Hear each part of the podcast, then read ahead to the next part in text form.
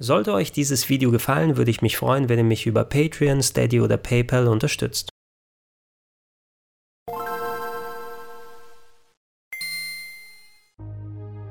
Schönen guten Tag und herzlich willkommen zu Gregor Testet Final Fantasy VII Remake. Die ersten Eindrücke konnte ich euch ja schon vor ein paar Monaten präsentieren. Da habe ich über vier Stunden in das Spiel reinzocken können. Jetzt habe ich es gerade beendet. Es ist alles noch frisch in meinem Kopf. Deshalb lasst uns nicht lange warten. Es will raus. Zum Einstieg kurz mal die Eckdaten. Final Fantasy VII kam 1997 im Original auf der PlayStation 1 heraus und war für mich wie so viele andere auch die Initialzündung für ihre Liebe zum Japano-RPG. Ich persönlich war dem Genre zwar schon vorher etwas zugetan, aber ich habe mich auch vom Hype mitreißen lassen und die Zeitschriften, die haben sich damals überschlagen. Ey, Final Fantasy VII, ganz, ganz großer Knaller aus Fernost, riesiger Umfang, drei CDs, hunderte von Stunden, wahnsinniges Storytelling Storytelling, super Technik, zum größten Teil zumindest klasse Musik, die drin ist. Und das Beste daran war, es war eben nicht nur dahergeredet, sondern es war ein richtig, richtig gutes Spiel, bei dem ich richtig aufgegangen bin. Mit den Jahren entwickelte sich nicht nur die Final Fantasy Serie weiter, sondern auch die Technik und die Stimmen. Die wurden aus der Fangemeinde immer lauter und lauter, die dann irgendwann gefordert haben, hey Square Enix, wie wär's denn mal mit einem Remake? Mit Ausnahme einer frühen PlayStation 3 Demo im Jahr 2005 hielt sich Square Enix aber ziemlich bedeckt, denn wenn man sie danach gefragt hat, dann hieß es, die Idee, die finden wir nicht schlecht, allerdings ist sie nicht wirklich in modernen Verhältnissen vernünftig umsetzbar, alleine wenn man die Varianz und die Abwechslung bedenkt, die Final Fantasy VII in den Locations und im Storytelling an den Tag gelegt haben, das auf aktuelle Verhältnisse umzusetzen, in Polygongrafik mit Sprachausgabe, das würde entweder Unmengen an Budget verschlingen oder jahrzehntelang dauern. Ja, ein knappes Jahrzehnt später war es dann aber auch schließlich soweit, denn Sony hatten ihre berühmte E3-Pressekonferenz, wo nicht nur Shenmue 3 offiziell angekündigt wurde, wo nicht nur ein offizielles Datum für The Last Guardian feststand, sondern auch das hier passierte.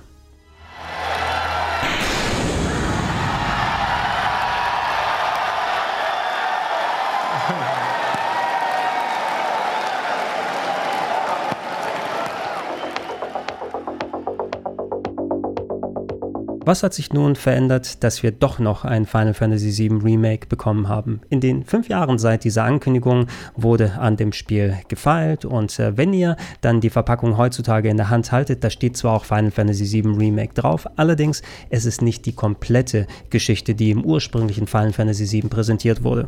Wenn wir nach dem Ablauf des Originals gehen, bekommen wir nämlich im Remake es mit dem Anfangspart zu tun, der in der großen Steampunk-Stadt Midgar spielt. Das hat ungefähr ein Fünftel bis ein Viertel der gesamten Geschichte ausgemacht und konnte in sechs plus Stunden bereits durchgespielt sein. Für das Remake würde ich nun veranschlagen, dass die Spieldauer bei knapp 32 bis 40 Stunden liegt. Ich beispielsweise hatte am Ende etwa 36 Stunden auf dem Tacho, aber noch einiges an Sidequests offen, denen ich mich hätte für ein paar Stunden widmen können. Dazu gibt es ein paar optionale Sachen, die noch etwas Zeit in Anspruch nehmen, sodass ihr eventuell am Ende sogar über 40 Stunden brauchen könntet. In diesen 32 plus Stunden findet nun tatsächlich auch nur in Anführungsstrichen der Part statt, der in Midgar im Original gespielt hat. Allerdings wird sich jetzt wirklich die Zeit genommen, sowohl die Charaktere als auch das Storytelling und vor allem auch die Location atmen zu lassen. Wo sie früher beispielsweise eine Szene mit drei Renderhintergründen und ein paar Dialogzeilen erledigt hat, gibt es jetzt komplett ausmodellierte Locations und erweiterte Gespräche zwischen den Charakteren. Wo früher ein kleiner Übergang war, könnte sich jetzt ein ausgewachsener Dungeon mit ein paar netten Gimmicks befinden. Und ich finde, im Großen und Ganzen hat man bei der Neuinterpretation mit sehr, sehr viel Sorgfalt gearbeitet, sodass man im Großen und Ganzen den Ablauf von Final Fantasy VII mit Respekt behandelt behandelt hat, das, was in der Geschichte passiert ist, aber wirklich an den richtigen Stellschrauben gedreht hat, um eben ein ausgewachsenes, modernes Spiel daraus zu machen. Es hilft natürlich, dass der Midgar-Part im Original sowieso recht knackig gewesen ist und das Mehr, das man an Zeit hier hat, das kommt vor allem den Charakteren zugute. Zum Beispiel solche Nebenfiguren wie eure Avalanche-Kollegen Wedge, Biggs und Jesse, die sind relativ kurz gekommen im originalen Final Fantasy VII und hier werden das quasi richtige Charaktere mit eigenen Story-Arcs. Da kann sich eine wesentlich größere Bindung zu ihnen aufbauen. Da helfen vor allem die ständigen Gespräche, die geführt werden, nicht nur in den den ausgewachsenen Cutscenes, die wirklich sehr schön neu interpretiert wurden, sondern auch während des Gameplays. Seid ihr gerade mal in einem Dungeon oder in einer Stadt unterwegs, dann quatschen alle ordentlich miteinander. Sehr ähnlich zu dem, wie es in Final Fantasy XV funktioniert hat. Und was für Nebencharaktere gilt, das gilt auch für eure Hauptparty. Sowohl Cloud als auch Barrett, Aerith und Tifa wurden sehr schön neu interpretiert. Ich finde, sie sind ihren Charakteren auch treu geblieben, vor allem wenn man bedenkt, bei all den ernsthaften Szenen, die in Final Fantasy VII passieren, konnte es mitunter auch ein sehr merkwürdiges und schräges Spiel sein. Und zum Glück hat man sich diese Schrägheit auch für das Remake erhalten.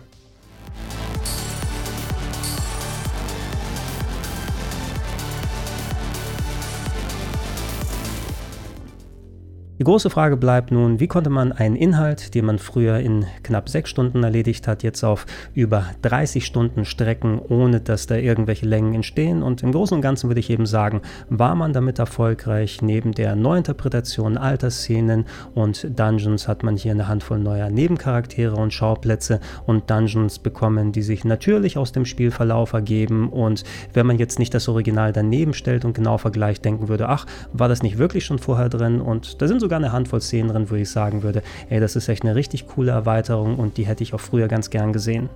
Strukturell würde ich am ehesten den Vergleich mit so einem Cinematic-RPG wie Final Fantasy X heranziehen. Es gibt keine Oberwelt hier, die gab es im originalen Midgar aber auch nicht, sondern eine Location, die führt natürlich in die nächste und manche lassen sich sogar öfters dann eben begehen, je nachdem, wie man unterwegs ist und was man gerade zu tun hat. An einigen Stellen gibt es ein bisschen offenere Parts, wenn es mal in größere Städte geht. Da könnt ihr nämlich nicht nur der Hauptstory folgen und kleinen Minigame-Krams machen, sondern auch auch etliche Nebenquests erledigen, die euch nochmal ein paar Stunden in Beschlag nehmen. Und das finde ich wurde vom Pacing her eigentlich ganz gut gesetzt, um euch an den richtigen Stellen ein paar zusätzliche Gelegenheiten zum Luftatmen lassen. Dennoch gibt es zwei Dinge am Spiel, die etwas meinen Geduldsfaden strapaziert haben. Das eine ist der finale Dungeon, der erwartungsgemäß bei einem Final Fantasy natürlich sehr umfangreich ist und mehrere Stunden in Anspruch nimmt. Da hätte es für mich auch getan, wenn er ein bisschen kürzer gewesen wäre und weniger Kämpfe stattgefunden hätte. Und das andere sind die Motorradfahrsequenzen, die an sich spielerisch ganz cool umgesetzt wurden, aber doch etwas zu lange gehen. Da hätten es auch ein paar Minuten weniger pro Sequenz getan. Bevor wir zum Gameplay gehen, habe ich in Sachen Story noch eines, was ich gerne erzählen möchte. Natürlich ohne Spoiler, ihr wollt die Geschichte schließlich selbst erleben. Wie bereits erwähnt, ich finde im Großen und Ganzen wurde eigentlich recht respektvoll mit den Charakteren und der Story des Originals umgegangen. Die Erweiterungen, die es bei neuen Figuren gegeben hat, die sind eigentlich ganz sinnig da reingepackt worden es fühlt sich meist wie aus einem Guss an. Es sind auch so ziemlich fast alle Magic Moments und wichtigen Ereignisse aus dem Original dabei. Eine bestimmte Szene, die habe ich persönlich vermisst, aber die haben sie entsprechend umgebaut, um da einen neuen Höhepunkt zu liefern, denn wir brauchen natürlich ein Game, was storytechnisch so ein klein bisschen in sich abgeschlossen ist und einen Endboss, den wir entsprechend bekämpfen müssen und so wurde an bestimmten Stellschrauben nochmal gedreht, um da eine gewisse Art von Finalität reinzupacken. Es gibt aber eine etwas größere Addition zum Storytelling, die mich vor allem mit Blick auf die zukünftigen Final Fantasy VII Remakes mit etwas Skepsis zurücklässt. Die greift nämlich an gewissen Stellen doch recht stark in das Storytelling des Originales ein, um Sachen eben zu adaptieren, um neu zu präsentieren, was mit bestimmten Figuren passiert. Und äh, für mein Gefühl ist das so ein bisschen eine Methode von den Storyschreibern zu sagen, okay, bis hierhin waren wir noch recht treu, wie Final Fantasy VII passiert ist, aber alles, was danach passiert, wir haben uns so eine Art kleinen Freifahrtschein damit ausgestellt. Und bei mir bleibt eben so ein Bauchgefühl über, dass davon selbst zentrale Szenen des Final Fantasy VII Mythos betroffen sein könnten, die hier in dem Spiel gar nicht stattfinden, sondern erst in einem der kommenden Remakes vorkommen.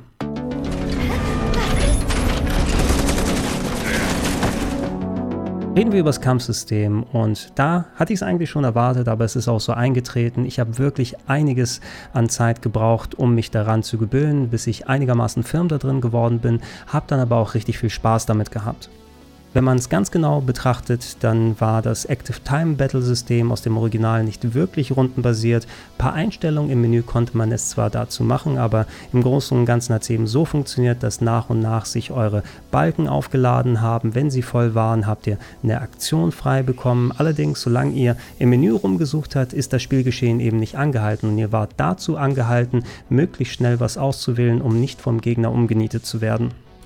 Die größten Unterschiede zum Original belaufen sich jetzt darauf, dass ihr beispielsweise keine Random Encounter mehr habt. Das heißt, die Gegner sind jederzeit zu sehen und befinden sich im eigentlichen Dungeon statt in einem separaten Kampfbildschirm. Anstatt starr in Reihe und Glied euch gegenüber zu stehen, bewegt ihr euch frei hin und her und es ist vor allem auch sehr wichtig, dass Abstände eingehalten werden, denn wenn ihr daneben schlagt, dann schlagt ihr daneben. Und das ist das Allerwichtigste, wie sich der Active Time Balken auflädt, denn von alleine passiert passiert es zwar, aber nur sehr, sehr langsam. Wenn ihr ihn schneller aufladen wollt, müsst ihr entweder proaktiv die Gegner angreifen oder, auch ganz wichtig, das dürft ihr nicht vernachlässigen, an den richtigen Stellen blocken.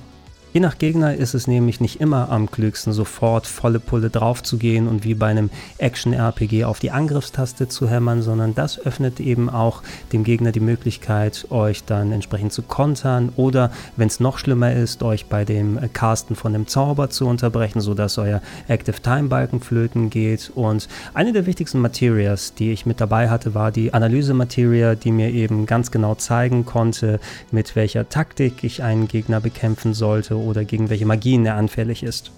Es muss euch dazu auch bewusst werden, dass selbst wenn ihr nur eine von bis zu drei Figuren im Kampf steuert, der Computer die anderen übernimmt, aber nicht für euch kämpft, sondern so ein klein bisschen die Stellung hält, in den passenden Momenten versucht zu blocken oder den Balken selber aufzuladen. Aber wenn es darum geht, eine Aktion auszuführen, seid ihr angehalten, entweder zu dieser Figur zu wechseln oder über Schnellmenü Befehle zu geben. Und diesen Rhythmus, den müsst ihr euch erstmal drauf schaffen. Nach und nach sollte euch so das Kampfsystem in Fleisch und Blut übergehen, vor allem wenn ihr öfters mit den Charakteren hin und her wechselt, um die unterschiedlichen Angriffsmuster dann auszuprobieren und wie sie sich gegeneinander ergänzen, was gegen welchen Gegner am besten hilft. Auch das Material-System, das war sowieso schon im Original ziemlich gut gelungen und das wird hier weitergetragen. Also die Zaubersteine mit den verschiedenen Fähigkeiten, die ihr je nach Waffe oder Equipment dann ausrüsten könnt und so euch ein paar ziemlich nützliche Zauber oder Fähigkeiten oder Kombinationen ermöglicht werden. Wirklich experimentiert einfach mal ein bisschen herum und äh, achtet darauf, welche Slots miteinander verkettet werden und das kann echt einen ganz, ganz großen Synergieeffekt haben. Selbst wenn es aber mal Klick gemacht hat, muss man dennoch sich eingestehen, dass es oft mal etwas hektisch und unübersichtlich auf dem Kampfschauplatz wird, vor allem wenn ihr es mit Bossen und ganz eigenständigen neuen Attacken zu tun habt oder wenn viele Ads, wenn viele Gegnergruppen gleichzeitig auf euch hereinprasseln und Angriffe aus dem Off kommen, die ihr gar nicht antizipiert habt, wenn ihr beispielsweise nicht rechtzeitig blocken oder kontern konntet, weil ihr gerade mitten in einer Angriffsserie wart. Das sorgt für Energieverlust und kann durchaus auch mal ein bisschen frustrieren Posten. Vor allem das Lock-on-System, da bin ich nie wirklich richtig Herr drüber geworden, trotz verschiedener Optionen im Einstellungsmenü, denn ich musste häufig am rechten Stick hin und her drücken, um den Gegner oder den Teil des Gegners ins Visier zu nehmen, den ich auch möchte. Dann hat sich es automatisch geändert, weil da ein neuer Charakter gewesen ist. Dann habe ich den Charakter gewechselt und auf einmal ist was ganz anderes im Visier und das ist eben nicht das Tollste bei all der Hektik. Um dem entgegenzuwirken, ist Final Fantasy VII Remake bei den Kämpfen aber sehr kulant. Ihr könnt jederzeit den Kampf vom Menü aus neu starten und dann schmeißt euch das Spiel direkt vor dem Kampf raus, sodass ihr eure Materia noch ändern könnt, wenn ihr denn möchtet. Ihr könnt jederzeit den Schwierigkeitsgrad ändern von normal auf einfach, sodass die Gegner ein bisschen weniger Gegenwehr liefern. Oder es gibt auch eben diesen Classic-Modus, wo ihr euch überhaupt nicht um die Bewegungen und das Angreifen der Figuren kümmern müsst, sondern nur nach und nach die Active Time Bar Balkenattacken auslösen. Und das funktioniert tatsächlich ganz gut, aber da ihr in dem Modus automatisch auf einfach schaltet, ist auch der Anspruch etwas geringer. Und ich für mich persönlich habe gesagt, auch wenn es mich ab und zu mal ein bisschen fetzt, ich habe mich komplett in normal durchgearbeitet und damit auch das Gefühl gehabt, wirklich das Kampfsystem auszureizen.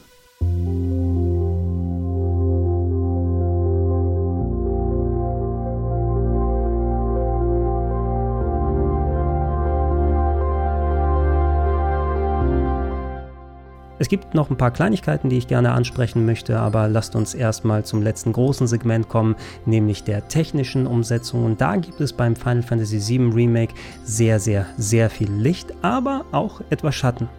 Damit ich das möglichst beste Erlebnis habe, habe ich auf einer PlayStation 4 Pro gespielt in 4K und das an einem 65 Zoll OLED-Fernseher. Und ich muss sagen, im Großen und Ganzen ist das Spiel wirklich eine Augenweite. Gerade bei den Charakteren, da sind so viele Details und Kleinigkeiten zu erkennen, sehr, sehr schön neu interpretiert. Die Animationen, die Bewegungen, die haben sie toll gemacht. Und ähm, der Großteil der Locations, der wurde auch sehr, sehr schön neu interpretiert. Gerade zum Anfang, da habe ich mich fast gar nicht getraut zu laufen, weil dann habe ich nicht mehr das Gefühl gehabt, dass ich auch wirklich die äh, Arbeit, die in die Gegend reingeflossen ist, äh, wertzuschätzen weiß. Ich wollte fast, anstatt mich dem eigentlichen Spiel zu widmen, erstmal kurz anhalten und irgendwie in ein Schaufenster reingucken oder sehen, was sie jetzt mit dem Hintergrund gemacht haben. Und im Großen und Ganzen ist es wirklich, wirklich top-notch geworden. An einigen Stellen bröckelt der Lack allerdings etwas. Ähm, zum Beispiel bei den NPCs, die für sich genommen ganz in Ordnung ausschauen, aber man sieht schon, dass da nicht so viel Aufwand wie in die eigentlichen Hauptfiguren reingegangen ist. Und wenn ihr Szenen habt, wo die beiden interagieren, fällt einem schon ein gewisser Unterschied auf. Dazu hatte ich noch einiges an Texturen-Pop-In, gerade wenn man in belebteren Gegenden unterwegs gewesen ist und etwas schneller gelaufen ist. Da hat es ein bisschen gedauert, bis manche Texturen reingeploppt sind, Schilder äh, oder Wand- oder Bodentexturen. Wenn man da ein bisschen hingeschwenkt hat mit der Kamera, konnte man dann sehen, wie es nach und nach erst erscheint. Des Weiteren gab es da ein paar Stellen, wo ich zumindest dachte, dass es jetzt nicht am Pop-In liegt, sondern dass da manche gröbere Texturen gewesen sind, die von anderen besseren umgeben waren, sodass die ein bisschen kaschiert werden. Beim normalen Rumlaufen fällt das nicht so wirklich in den Blick, aber wenn man mal drauf achtet, dann stechen sie doch ein bisschen heraus. Am auffälligsten aber waren die sehr niedrig aufgelösten Wandteppiche, die sich in offenen Locations befunden haben, um beispielsweise weit entfernte Orte darzustellen. Und da gibt es vor allem ein Kapitel, wo ihr fast nur unter freiem Himmel unterwegs seid und da lässt es sich kaum vermeiden, den Blick auf diese Matsche-Hintergründe zu werfen. Und ganz ehrlich, da finde ich persönlich, da hätte man sich das auch entweder sparen können oder eine andere Methode finden, wenn man es denn nicht anders technisch umsetzen kann. Diese Punkte, die sind natürlich etwas unter Vorbehalt, denn ich spiele hier noch auf einer Vorabversion, die noch kein Day One Patch oder ähnliches hat und es ist auch eben ein sehr, sehr großer Fernseher, auf dem ich hier alles sehe. Das könnte auch sein, dass nicht nur dran mit Patches gedreht wird, sondern dass es auch bei kleineren Fernsehern nicht ganz so auffällt. Ansonsten ist, wie gesagt, eben der technische Eindruck vom Spiel so brillant. Die Framerate, die ist durchweg sauber mit 30 Bildern und ich habe keinen einzigen Schlenker trotz Effektgewitter irgendwie gesehen und es hat hat mich so weggeblasen an solchen Stellen, dass eben solche Diskrepanzen umso mehr auftauchen und die wollte ich auch hier zumindest mal erwähnt haben. So, vor dem Fazit noch ein paar Kleinigkeiten wie versprochen. Die Ladezeiten, die sind im Großen und Ganzen in Ordnung. Am Anfang habt ihr eine initiale Ladezeit und wenn ihr ein Quick Travel später macht und etwas freier in den Locations unterwegs seid, kann es ein bisschen länger dauern. Ansonsten wird die typische Methode bei solchen Spielen angewendet, um Ladezeiten zu kaschieren, nämlich wie bei Jedi Fallen Order gibt es enge Gänge, wo ihr durchgeht. Da hätten auch ein bisschen weniger meines Erachtens drin sein können, aber im Großen und Ganzen sorgt es so für ein rundes Erlebnis mit gefühlt weniger Ladezeiten. Oh, und da fällt mir in dem Zusammenhang doch noch eine kleine nervige Sache ein, denn bei manchen NPCs, wenn man mit denen reden will, kann es durchaus ein paar Sekunden dauern, nachdem man den Knopf gedrückt hat, bevor das Gespräch losgeht. Ich denke mal, wenn man zu schnell in die entsprechende Gegend gelaufen ist und das Streaming noch nicht hinterhergekommen ist, das passiert ab und an mal, nicht jedes Mal, aber wenn es passiert, ist es doch ein klein bisschen unangenehm.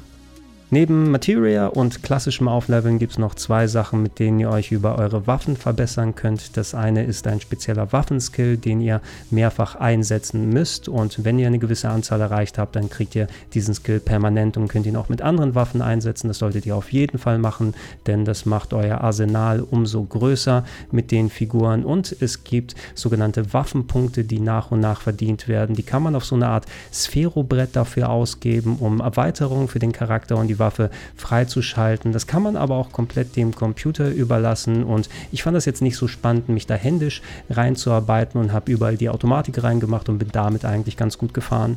Und zwei kleine Tipps meinerseits. Der eine hängt mit der Musik zusammen, die wurde verglichen mit dem Original sehr schön neu interpretiert, ist aber in der Standardabmischung ein klein wenig zu leise, finde ich, sodass ihr mindestens ein oder zwei Soundpunkte nochmal runtergehen solltet im Menü, was Sprachausgabe und Soundeffekte angeht. Es kann sein, dass damit ein paar Stimmen ein bisschen sich drunter gemischt anhören, aber ansonsten finde ich, ist der Sound zu sehr drunter gemischt und äh, hat nicht die gleiche Wirkung wie der doch ständige Soundteppich, den man beim Original hatte. Und man muss natürlich auch sagen, die Instrumentierung damals, die war zwar ein bisschen schwach auf der Brust auf der PlayStation 1, hatte aber ihren ganz eigenen Stil, der nicht exakt repliziert wird mit den Neuinterpretationen. Also ein kompletter Ersatz ist es nicht, aber es passt eben besser zum Remake an sich. Und mein letzter Tipp wäre es, die angezeigten NPC-Dialoge auszuschalten, je nachdem, wo ihr unterwegs seid.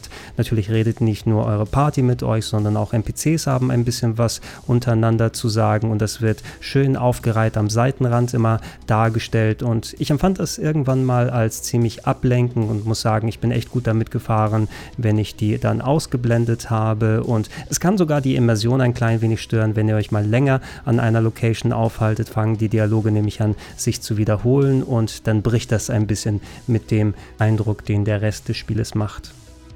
Insgesamt gesehen, trotz dieser Schönheitsfehler muss ich eben sagen, ich hatte wirklich enorm viel Spaß mit dem Remake von Final Fantasy VII und äh, es hat sich wirklich gelohnt, auch diese Aufteilung in verschiedene Spiele zu machen, auch wenn wir nur einen vergleichsweise kleinen Teil des Originals sehen. Wenn es mit diesem Aufwand und dieser Liebe dann umgesetzt wird in den kommenden Teilen, dann gerne her damit, lieber heute als den Morgen oder in fünf Jahren. Ich bin mir aber auch ziemlich sicher, dass es äh, etliche Punkte geben wird, die arg kontrovers kontrovers diskutiert werden. Final Fantasy VII ist eben eines dieser Spiele, das Leuten so enorm viel bedeutet hat, dass sie entsprechend auch wesentlich mehr investiert sind. Was ich mir in solchen Fällen eben immer sage, ist, dass es ist eine Neuinterpretation, aber so ein Remake, das invalidiert natürlich nicht das Original und ersetzt es nicht komplett, sondern es sollte im besten Fall als Begleitstück existieren. Und wenn man es unter dem Aspekt betrachtet, dann macht es eine Sache eben sehr gut und ist ein sehr, sehr schönes Begleitstück zu dem, dem Spiel, mit dem wir alle groß geworden sind.